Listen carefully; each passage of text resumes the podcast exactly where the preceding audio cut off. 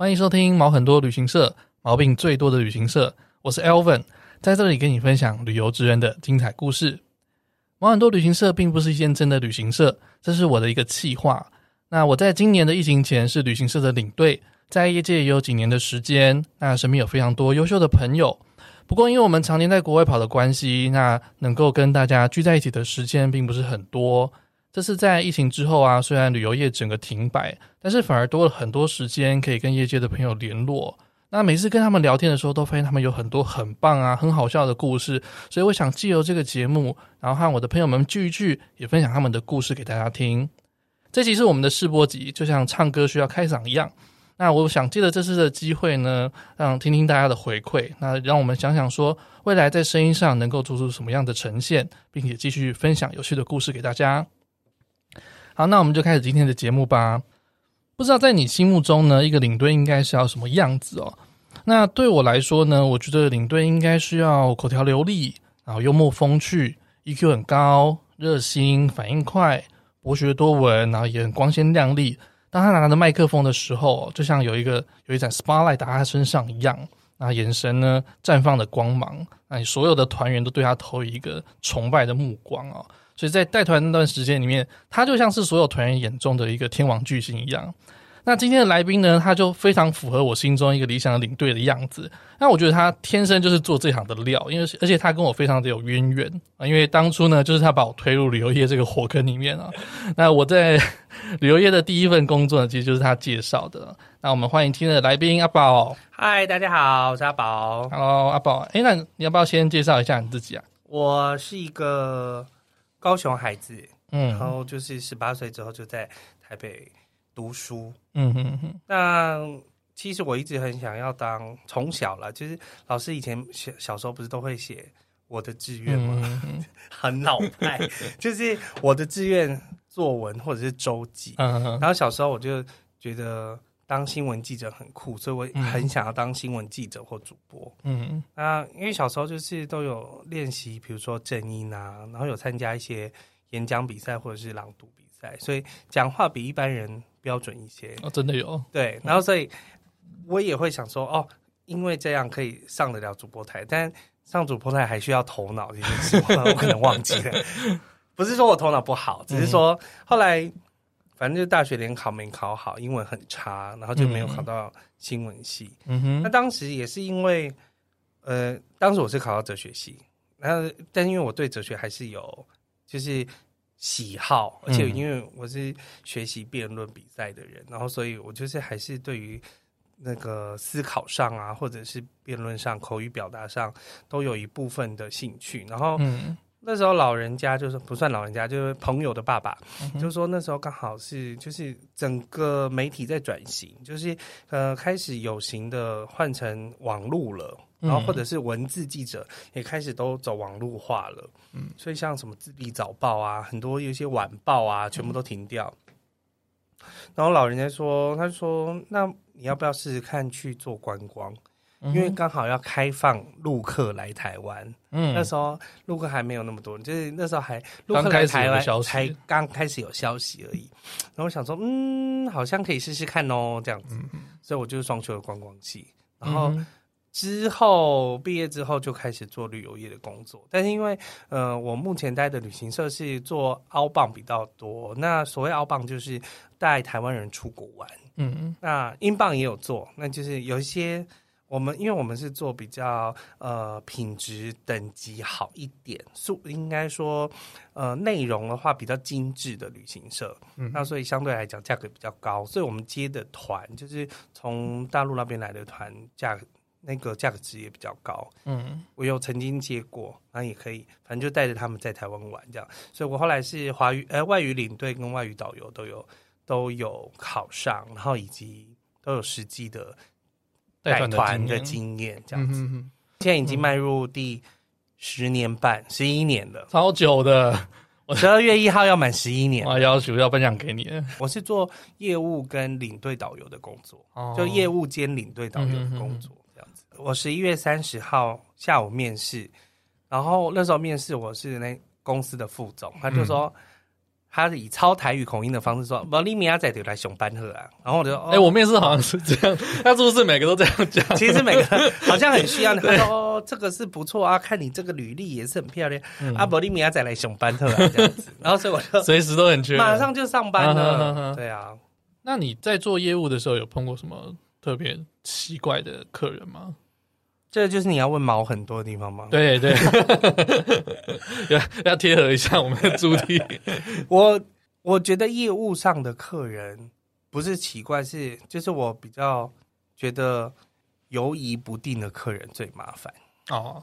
就是很难下决定，他下不定，觉得他犹豫不决，就是又想要去这个地方，又想要去那个地方，嗯，又想要走这个行程，又想要走那个行程。那那个行程如果下雨的话，他又怎么样？就是他考虑的面向很多很广，让他就是跟一个双鱼座一样，就是 犹豫不决，然后就是很藕断丝连，很麻烦。这种事情就是我那时候也很怕接到这种客人，你就会觉得他是不是？一整天没事做，然后打来跟你聊天的，一下他就是一下啊，先问日本，哎，啊一下就说，哎，那去美国好了，嗯，啊，不去啊，你们华国的行程怎么样？就是我天花乱坠的讲，嗯、就是天花乱坠的问，嗯，我比较怕这种客人。哦，那你有真的对某一某一组客人生气过吗？没有哎、欸，哦，真的、哦，那你脾气很好哎、欸。没有哎、欸，我一开始进去旅行社的时候，我觉得，哎，怎么大家的电话都用？就很旧破破的，我后来、嗯、后来可以理解，因为那个电话率实在太高了，大家有时候因为很用力的挂电话，对，大家讲一讲不爽就摔电话，我 说哦，那难怪不用用那么好的。有的客人不是没有要惹怒你，当然会有一些讲话比较冲一点、冲一点的，嗯，比如说啊、呃，你们那个瑞士的行程啊，是坐这个什么景观火车，是坐头等舱、二等舱，嗯。那可能呢，我们必须要去确认嘛，或者是他可能问比较细的事啊。然后我说：“哦，这个我帮你确认一下。”说：“啊，你不是业务哦。”哎，另外也我们在啊，对啊。他说：“啊，你这样还可以做业务哦。”而且真的，哎，我要卖的行程黑人问号上百个，对，就你也没有办法说啊，我要卖上百个行程啊，不然你来做做看啊，这样这个也不行啊，这个还还是要跟你说。还是要跟他说，那可能会拐个方向说说哦，因为我们原本是卖二等舱，但有听说要卖头等舱，我先帮你确认一下。哦，话术很重要，对，话术也很重要，嗯、那也可以免除了他又觉得很质疑你的专业性。嗯哼，对，哎，这真的要训练。事实上是你有专业的，就是我们原本是怎么样，嗯、但是现在好像听说要怎么样了。那我来问问看，啊，你可能是现在我们可能十二月，啊，你也是要问明年六月的行程嘛？嗯、那我们就来确定一下。嗯哼哼，还很厉害呢。对啊。你有算过你到现在他有去过多少国家吗？国家好像有三十几个到四十几个。嗯哼，对。然后我我我都有记录下来，其实我是每个都有记录下来。然后以及团体的话，已经超过，其实做十年团体已经超过七十团，嗯，八十团。如果算国内团的话，可能有八十团。嗯，因为你是业务领队，你没有出去那么多。对，但这样也很多了。其实很多，对，超级多，而且很多地方，就是我因为我可以去到一些很不一样的地方，比如说像特别的，像这次的中亚，嗯，我觉得很特别，嗯，秘鲁，嗯，也是一个特别的地方，不容易去到的，不容易去到。我还有去过尼泊尔，嗯哼，地震前去过，运气很好。现对，就是地震前去，不是前一年啊，前几年，但是。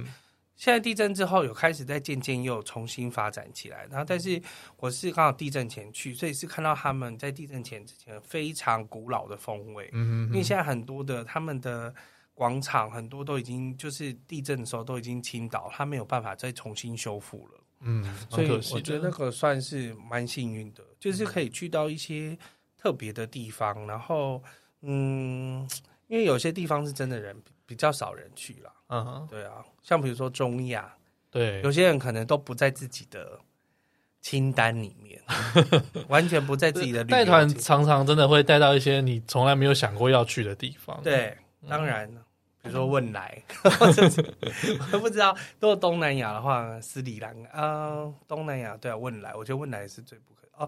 上次去沙巴那些地方，就以前还是以前很红，但是比较少去的地方，也有去过。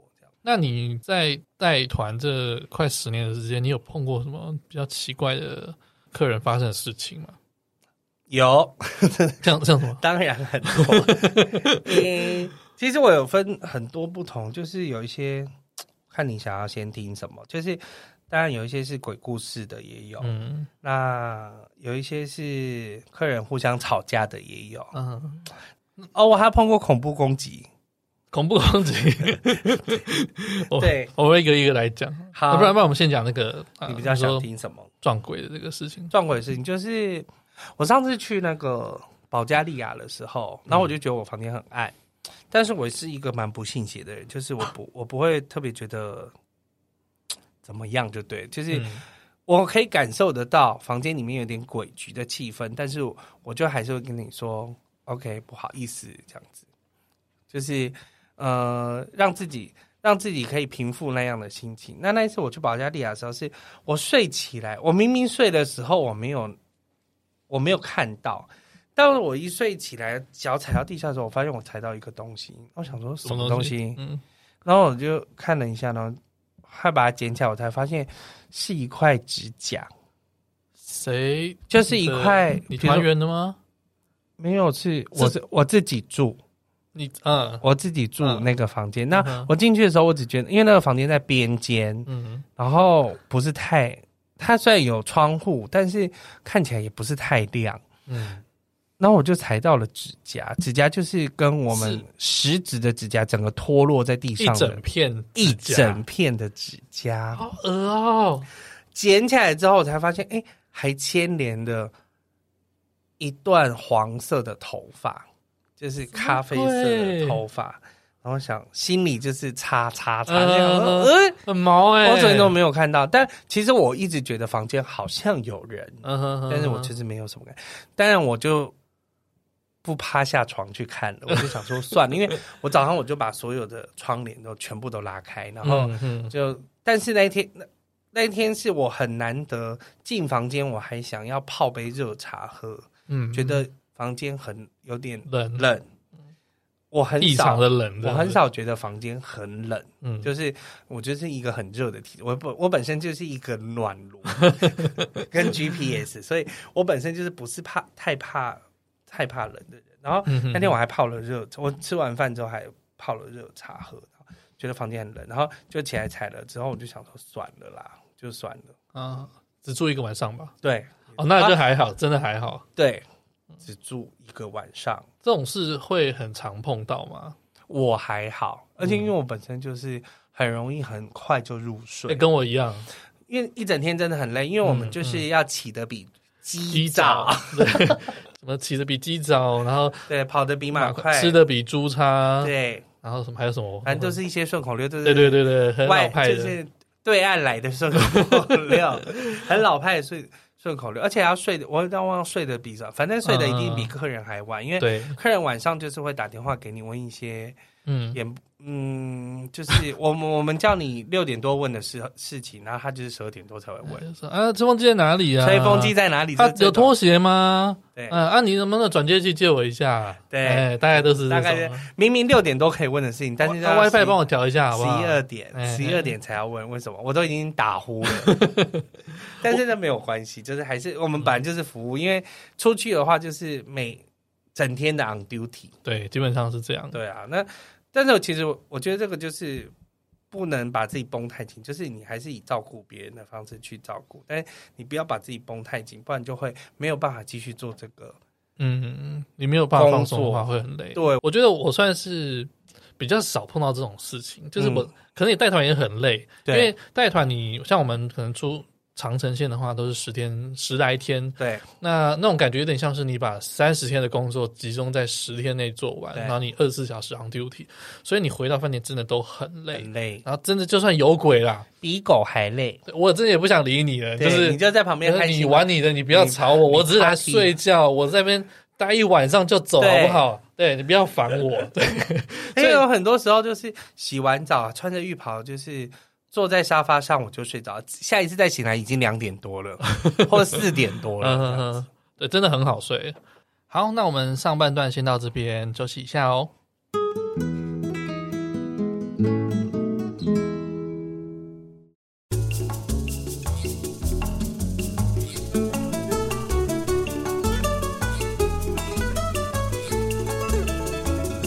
Hello，现在这一趴叫做放假要干嘛？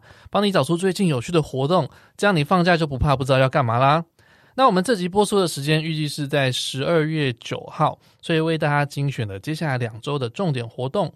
那从北部开始的话，从现在一直到明年的一月三号，在新北市板桥区的市民广场有举行新北市欢乐耶诞城。今年的特色呢，是它与迪士尼联名，在每天晚上的五点半开始，每个整点和半点都有它的主灯秀。那每个周末呢，也有特别的活动。那在南部的话，十二月十九号在嘉义市的喷水池广场有举行嘉义市的国际管乐节。这个管乐节呢，原本是五个学校开始表演的音乐节，那经过不断的扩大，到今年已经是举办第二十九届了。那它是在嘉义呢，非常具特色的文化节庆。也是台湾很具代表性的文化活动哦，在当天十二月九号的下午两点钟开始，他们有一个管乐彩街的嘉年华，那会一直进行到五点钟。他们从喷水池广场往嘉义综合体育场前进。那在晚上六点的时候呢，他们在体育场也有一个摇滚体育场晚会，那邀请了像是老王乐团啊，一些歌手，还有各校的乐器队来表演。在这个之后，不时的也会有室外的音乐会。那详细的时间呢，大家可以去参考他们活动的网站。另外，也是从今天开始，一直到明年的三月一号，在屏东公园呢，还有举办屏东的圣诞节。他们今年是以极光为主题，它打造了十座璀璨的蓝色灯光和打卡点。每天晚上的五点半到十点呢，会点灯。除了在这边赏灯打卡之外，屏东的圣诞节也会在十二月每个周末。安排圣诞老人发糖果，啊，圣诞村下雪，还有圣诞村市集等等的剧烈活动。更多的资讯呢，可以加入我们的脸书粉丝团“毛很多旅行社”，还有 IG 的账号。那我们节目要继续开始喽。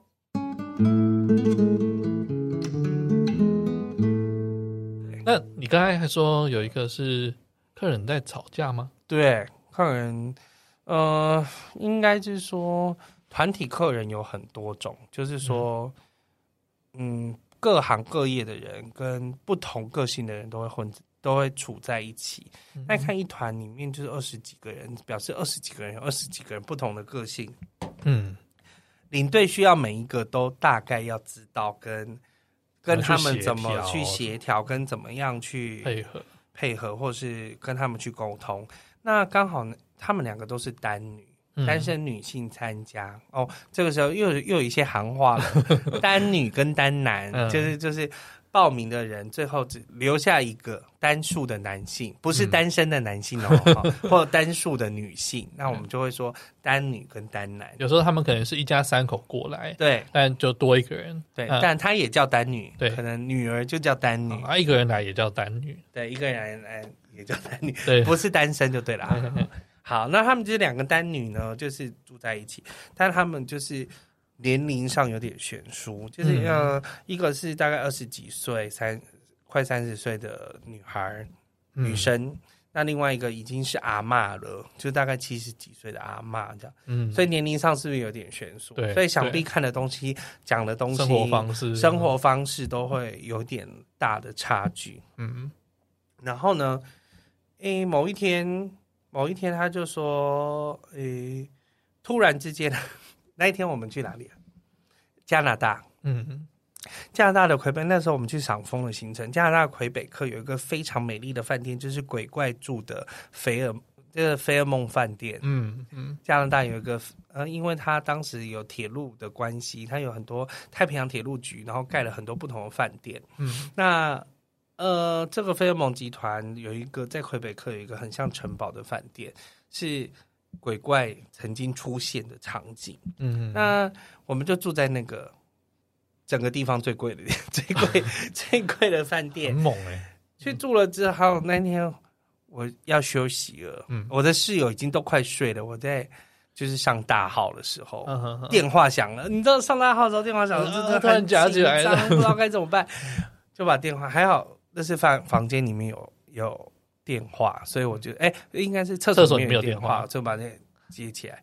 然后他就是是阿嬷打来的，哎，他说：“哎，阿宝，嗯，呃，我我我有件事要麻烦你。”我说：“怎么了嘛？”嗯，然后他就说：“我后我没有办法跟妈这个妹妹再继续一起住了。”我没有办法一起说，他刚刚哦很大声的跟我讲话呢，吼我呢。嗯、对，嗯、我说怎么了吗？哎，没有，我我其实当下没有说，他就说我我我看要怎么办哈，我我自己先付一间房间再说这样子。嗯，对。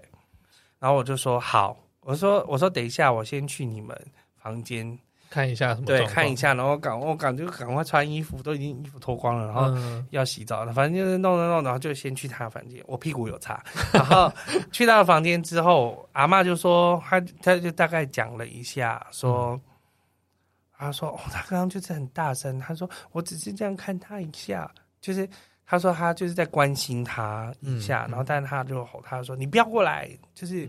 女孩可能防备心比较重，嗯、然后她就是说叫叫叫婆婆不要过来，嗯、然后就很大声的吼她，她说你走开啦，就是、嗯、就是有点情绪上很很大的反扑。那这个是我先听到婆婆的讲法，婆婆的说辞，婆婆的说辞，嗯、然后她很坚持说我要自己一个房间了，嗯，就是我现我今天晚上一定要自己一个房间，嗯嗯，那我就我就说我说好，那我说。我就叫妹妹先休息，因为妹妹看起来还是很气的感觉。哎、欸，我说你先休息一下，不想讲话。然后我说好，我先带婆婆下去。然后我就先下去，然后我就我就跟饭店说，因为他们就是可能没有有一些争吵，然后没有办法住在一起。你是不是有些优惠的价格的 single room？哦，你还讲卖很多细节给那个，就我希望他可以了解我说为什么。我我不要他卖我牌价，因为我觉得很贵啊，嗯、所以他好像就是有打了一些折，但是还是很贵，嗯，大概也是六七百加币吧。当然，因为都住那么贵的饭店，你们就是住那么屌的饭店，对、嗯、啊，因为是很棒的饭店。但然后好，我就把婆婆的东西就带过去，我就带到房间去。嗯、然后后来我就再回到房间去问那个妹妹，我就。其实也没有妹妹啊，她小我几岁啦。但是我就问她说怎么了嘛？她说没有，她说她就是很喜欢问东问西，她觉得、嗯、很唠叨，是不是？婆婆就是问她啊，结婚了没啊？哦、啊，你怎么自己出来玩？她长得很哎，就是她婆婆可能是出于关心，对对，想要认识一下，想要认识一下。那她只觉得她没有办法接受这样子的。嗯哼哼关心，然后他也不想要，就是不想要你。我们年轻人都会想说，我们需要隐私的部分嘛，有一点自己的空间。对，他就是就觉得啊，婆婆这样子很很烦，嗯嗯嗯。然后我就大概，然后他就他他他其实对自己也有很多的想法，因为他自己可能心心理上有一些状况，因为他就突然说，我知道这些都是因为我有病，这样子，他就自己这样说。我说，嗯、我说你先不要这样说，我说。这个不，你不要觉得自己是有病，你可能只是我也没有要怪你。对，我说我没有要怪你，说生活只是有一些状况，也许生活有些状况或什么，但是你只要慢慢说，就是或者是你只要了解自己的话，或者是你知道怎么应对别人的话，那个都没有关系。你要试着调试自己的情绪，这样。嗯、那我刚好就看到他周边有一个袋子。我说哦，你刚刚下去，你是买袜子吗？因为我刚刚也在那边，我在同一个花车摊买了东西，马上找别的事情来找别的事情，就先舒缓他这样子。然后他就说：“对啊，我就是想要来看枫叶啊什么。”然后我就教他怎么弄枫，就之后捡到枫叶啊，应该要怎么弄怎么弄这样子。嗯、那那团比较特别，就是后来那天我就跟他说：“好，你先休息一下。”我说：“嗯、那我们明天再。”看怎么解决，就是因为他还是有很蛮气的。团体的第几天呢？团体的中间而已。哦，中间，中间而已。就是因为那个行程是要从多伦多到最北边，我们现在正到最北边，然后要回来的路上，嗯、所以已经还是一半而已。嗯，然后我就说明天就要去看枫叶，因为他就很期待要看枫叶。嗯、那后来我回到房间，他就打电话来了，就是。衣服又脱光的时候，他说阿姨还是妹妹，就打电话来说我要回家。我说你要回家，我说你先不要这样想，等一下，然后我就我就又再过去跟他，就是又小以大义了一番呢。但是就是其实就是安慰他，因为他他也觉得说他自己好像 太对对婆婆太不好了，就是。好像不需要用那么激烈的方式，突然开始反省了。对，他突然开始反省自己。嗯、那然后以及我有跟他说，你不要先觉得自己一定是自己的问题。我说婆婆可能太过于热心了，这个是我们就也也可能要跟她说的，因为老人家不会想这些，他觉得说哦，我只是关出于关心而已。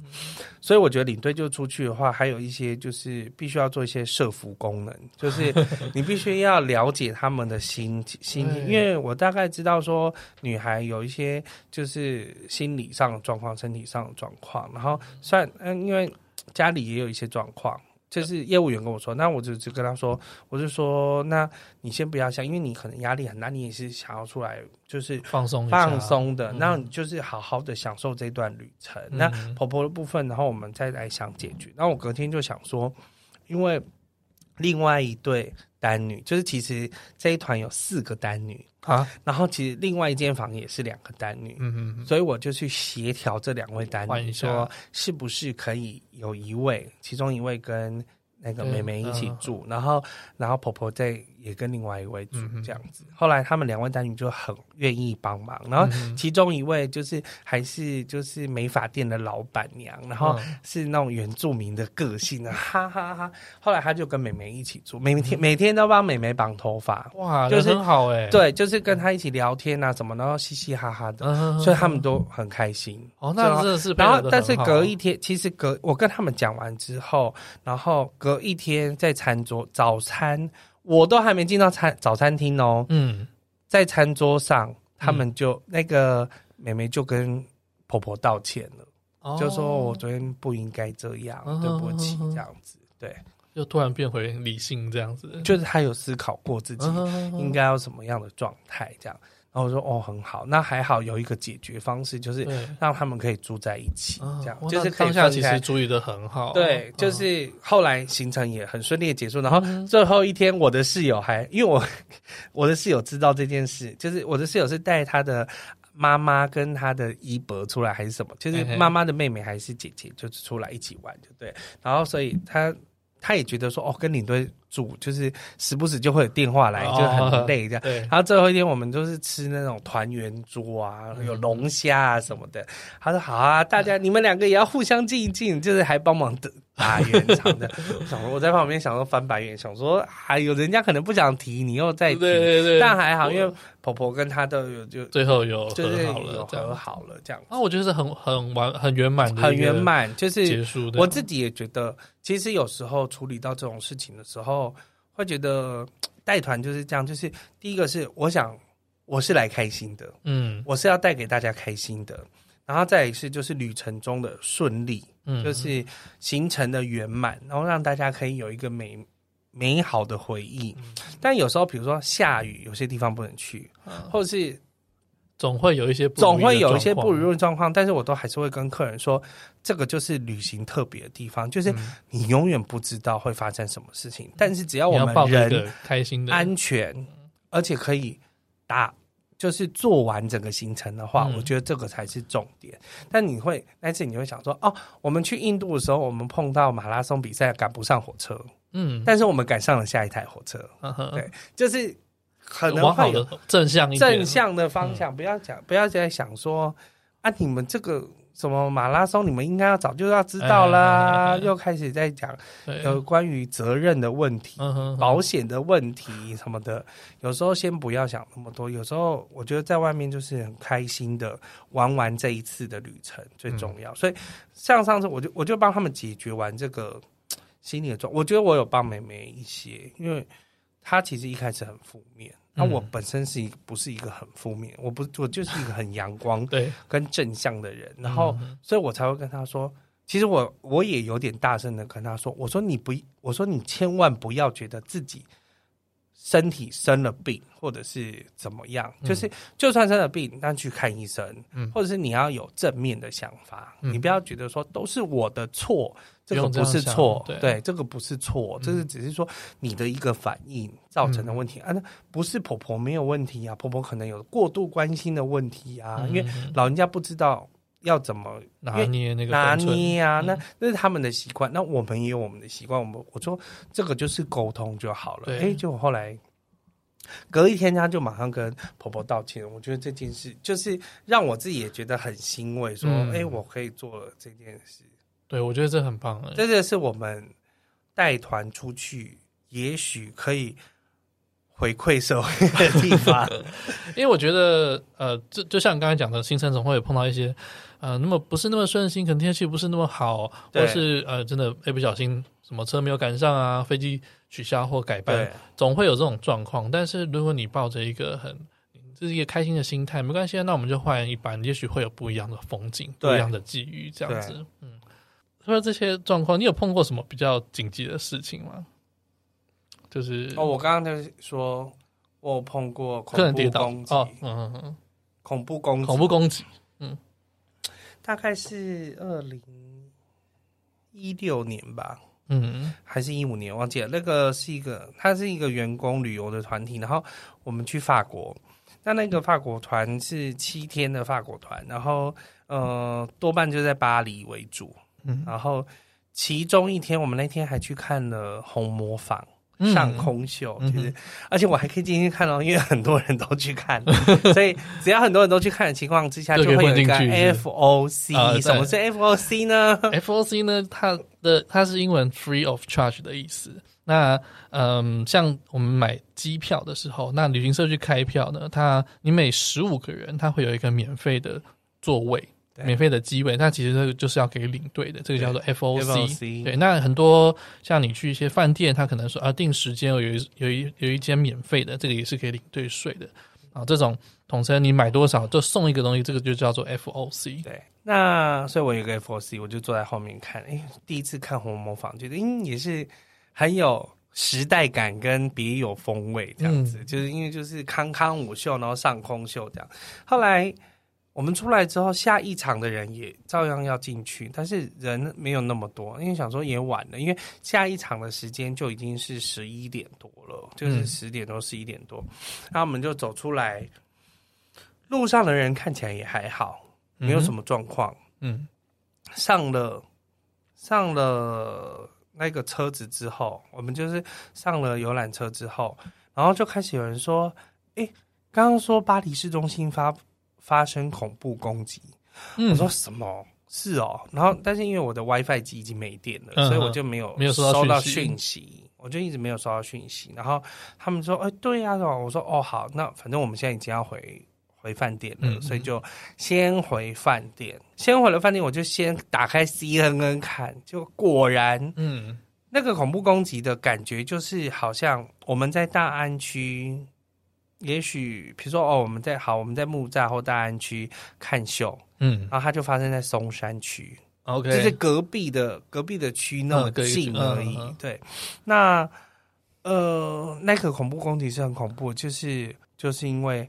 他是在演唱会的现场，嗯，对，乱枪扫射，嗯嗯嗯，非常我记得那件事情，非常多人罹难。然后，嗯、呃，我我回去之后，我就接上电源嘛，然后 WiFi 机一打开，开始叭叭叭叭叭叭叭，就是一直讯息疯狂传进来，一直进来这样子。然后我想说怎么一回事？然后后来我们组长先打电话来，我说我没事，我们刚看完红魔坊。已经回到饭店了。嗯，他说好，那你就先回饭店，到时候有什么状况再说。这样，因为已经晚上，我们已经十一点多了。嗯，那但我那天就是一直在看新闻，就整夜都没睡，因为其实是越越看，然后背越凉，这样就觉得其实要是如果他是来攻击红魔坊的话，我也不知道该怎么办，因为都是一个密闭空间的状况，我要怎么逃？对，那个就是就像枪决式的，嗯，行刑式行刑式的制裁，然后。不知第一个是不知道怎么逃，那如果有什么状况的话，客人怎么办？那当然是心里会有很多这样的想法，但很快你就必须知道说，还好我们没有出这些事。嗯、那接下来我们就是看明天要怎么开始的行程。嗯嗯，好，非常正向，非常正向。所以一早我就想说啊，我就先在我的 Facebook 什么地方都先留言了，就说哦，我们整团都是平安的，没有事。嗯嗯呃，那那我就想说，好，赶快先睡个五六个小时再起来。我大概就是五点多四点多就先起来了，嗯，然后我就看一下再看一下讯息，然后发现说啊，要先打电话给巴黎的办事处，就是台湾驻巴黎的办事处。对，然后我就打先打电话去，我说哦，我们是哪一团的，然后报了平安，我们这团有几个人这样。那接下来我们还有几天，然后行程大概是什么样，我就是状况跟他们说。那因为当时在呃巴黎的团体的话，大概好像不到十团而已，因为我们那是冬天去的，那时候团没有那么多。那隔一天我们的行程是凡尔赛宫，嗯，跟。罗浮哎，罗浮宫好像先走了，是凡尔赛宫吧？结果没有办法进去，哦、就罗浮宫已经先走，然后隔一天是凡尔赛宫，但他临时关闭了，因为就是怕恐怖攻击事件又出现，然后在人密闭的地方，对，在在人多的地方，嗯、那罗浮宫、凡尔赛宫这些地方都是很危险的地方，嗯、就是等于说是在密闭空间里面，所以我们就想说，好，那。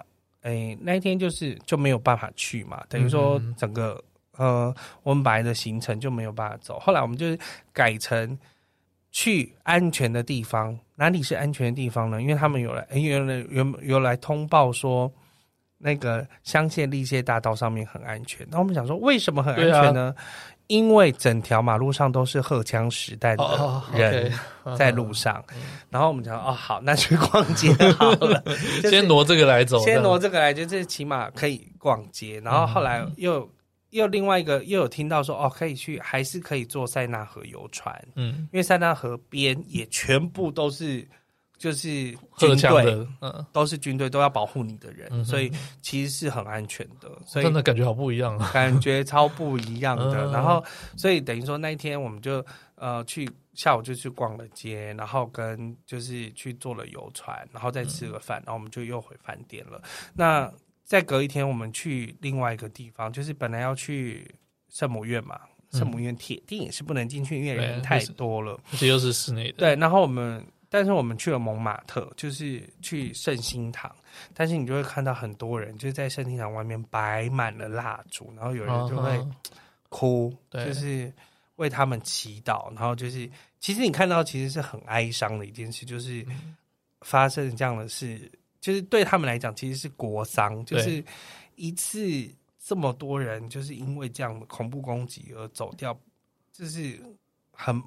大家就是很惶恐、很痛心的事情，很痛心的这一天，你会觉得整个城市都哀伤了。嗯，整个城市啊，那当然就在圣心堂那边是更多人，就是路边真的是摆满了蜡烛，然后大家都在祈祷这样子。嗯、所以呢，算是蛮特别的，对，蛮深刻的一个经验，非常深刻的经验，就是碰到这样的状况了。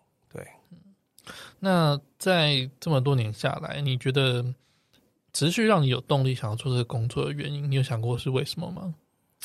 其实就是客人很开心的感觉。嗯，我觉得这种成就感是，就是成就感，就是你觉得哦，你完成了这次的旅程，然后大家就是很开心，嗯、然后就是无论是心理上的满足。或者是相机上的满足，因为有的我们一次十五天可能照了几千张的照片，对，然后但他们都是有满满的回忆，跟很开心可以过这一段的时间。我觉得这很不容易，因为你一个团可能二十个、三十个人，那每个人都有不同的想法，他对这趟旅程都有不同的期待，对。但是领队的工作，你能够把所有人的这个愿望都能够满足，是我觉得是很了不起的事情，因为因为每个人想要的不一样。嗯嗯嗯，对啊。那当然你会对团体或对整个行程会有一些期待，但我们会知道这个行程可以做到好，做到满，大概是什么样的状况。嗯、那你也希望能够带给客人这些东西。嗯、那呃，我然后还有再来就是，我本来就是一个笑脸迎人的人，跟我很愿意帮大家解决事情，所以。我觉得客人可以看得到我的用心，嗯、然后跟我专业的部分，那他们就会喜，就就会会很相信我，嗯，他会把整个人交给我，就会觉得嗯，因为会有这些感触，也是大概第一次、第二次去带长距离的团的时候，长线团的时候，妈妈就是带小朋友，还有爸爸妈妈，然后带小朋友。然后妈妈就说：“她说出来玩就是要把脑袋留在家里呀、啊，就是她就觉得就是这种感觉。但我、嗯、我听了不是觉得说天哪，你如此的放纵自己，但是有些人就是想要如此的放松。对对，那你出来就是对，压力久了，我就是想要整个放松。那我用很简单的方式去提醒你，比如说像我们以前都会做呃一个小卡，就是一张小纸条，嗯，然后上面就会写明天的起床时间，然后我的房间是几号，要怎么拨打，明天的气温是什么，嗯、很贴心的小提醒，对，贴心小提醒，几点在几楼吃早餐，几点出发，行李什么时候放，嗯、啊，你要拨。我的房间要怎么拨？你要拨到柜台要怎么拨？等等，然后还有这个饭店的地址跟电话，所以等于你只要有这一张放在床头，你就不会再打电话来问我了。那很多时候的贴心就是你要先帮客人想好，嗯，他就会觉得你贴心。对，你有做到，你有做到这些，你比他先想了一步，这样。对，还有现在就是，比如说我每天帮客人拍的照片，我们那一天就会传。我就是因为我们现在出去都会有赖的群组嘛，就是然后就是否整团的，那我就会把我拍的照片存在相簿里面，让他们可以从相簿里面下载，对，对这样子。嗯、虽然话术上面还是有点差别，但是 对于有年纪的人来说，已经他觉得有已经足够了，啊、他们可以 po 在 Facebook 上面，对他们俩才是重点。嗯，对啊，真的。所以就是呃，要想怎么贴心跟。我觉得不是说算计或者是什么城府深，就是你只是想要让他们在这趟旅程里面很舒适、过得开心跟开心。嗯，这件事情，如果你一直做的话，你有一天他们想起来说：“哦，那时候去俄罗斯的时候，哦，那个领队叫阿宝什么的。嗯”他们想起来也会很开心。真的。好，那我们期待呢，这个国界赶快开放，疫情赶快结束，我们都可以回到我们。热爱的工作岗位上面，没错。嗯，那希望明年还有机会，真的希望赶快、尽快，不然都要饿死了。好，那我们今天非常谢谢阿宝，谢谢，谢谢。